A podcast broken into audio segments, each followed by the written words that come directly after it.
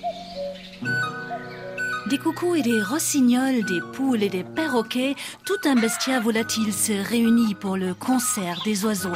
22 titres hauts en couleurs et en instruments, bruitage et percussions compris, maniés par des musiciens de l'ensemble baroque La Reveuse et sa co-directrice et fondatrice Florence Bolton. Il y a plein de curiosités, notamment le flageolet d'oiseau, qui est une toute petite flûte minuscule qui sonne à la hauteur des oiseaux et qui servait au XVIIIe siècle à apprendre aux oiseaux à chanter notre musique. Donc c'est un peu le monde à l'envers, puisque c'est sans doute les oiseaux qui ont donné l'idée aux hommes d'inventer la musique et de construire des instruments, puisque dans la préhistoire on trouve déjà des flûtes faites dans des os d'oiseaux. Et là au XVIIIe siècle, on est tellement dans l'idée de domination de la nature que on apprend aux oiseaux à chanter notre musique avec ce fameux flageolet d'oiseau.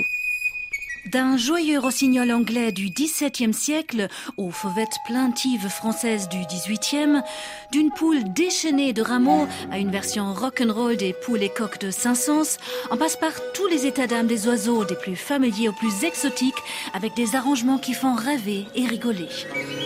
Quand tout d'un coup, le tableau s'assombrit. L'idée du compositeur, donc Vincent Bouchot, c'était de faire une sorte d'avatar moderne du carnaval des animaux de Camille Saint-Saëns, et du coup de l'intituler le carnaval des animaux en péril, puisqu'à l'époque de Saint-Saëns, on ne pensait pas forcément que les animaux étaient en péril, mais aujourd'hui, euh, on le sait.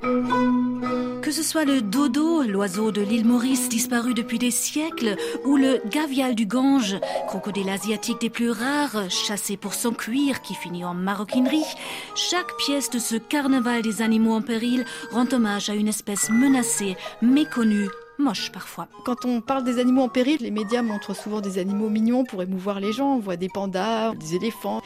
Mais le pangolin, par exemple, qui était accusé d'avoir lancé l'épidémie du Covid, le concombre de mer, c'est un espèce de gros truc mou, gélatineux, personne connaît.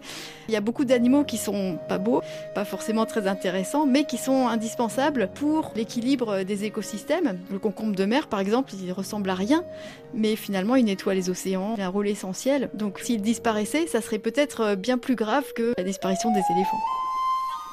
Pas question pour autant de céder à la mélancolie ni à la morosité musicale. Il y a des traits d'humour. Par exemple, le concombre de mer, sa vitesse de pointe, euh, c'est 4 cm par heure. Et euh, Vincent Bouchot avait envie d'écrire une valse twist qui bouge comme une espèce de rock. Et on voit le concombre de mer, vraiment, on l'imagine en train de se déhancher. Pour ce drôle de défilé d'espèces en danger, Florence Bolton et son ensemble sortent tout un arsenal d'instruments anciens, modernes et insolites, du corps du chamois au marimba et au-delà.